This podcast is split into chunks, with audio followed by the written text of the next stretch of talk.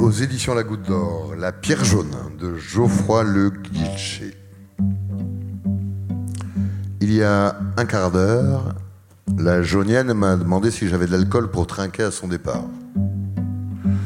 Je lui ai dit, d'aller faire un tour à l'arrière dans le minibar du Van, sur la départementale 780, celle qui relie Sarzeau à Vannes. Eva bondit derrière avant de réapparaître avec le whisky. De nouveau assise à mes côtés, elle s'est envoyée une rasade. Elle a alors porté la bouteille à ma bouche, j'ai fait un écart de volant et provoqué un coup de klaxon en face. Subitement, elle a dit tourne à gauche, à la prochaine. On va s'arrêter pour trinquer en bonne et due forme.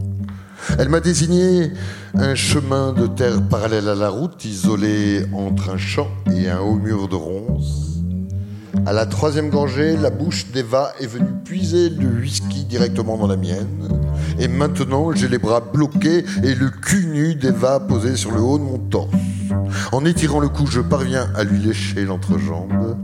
Eva cadre mon lapement doucement, laisse-moi donner le rythme. Elle appuie davantage son sexe contre ma langue tendue. Une odeur de transpiration me monte à la tête, odeur recouverte par quelque chose de salé, de chaud.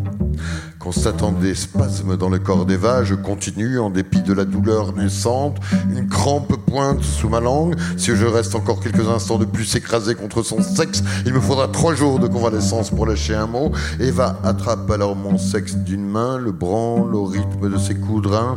Je ne parviens pas à bander. Le froid, l'assurance débordante d'Eva, son corps plus massif et plus musqué que le mien. Putain, j'ai l'air con. Mais oh se détend. Eva éclate de rire. Si tu ne bandes pas, moi, ça m'empêchera pas de jouir.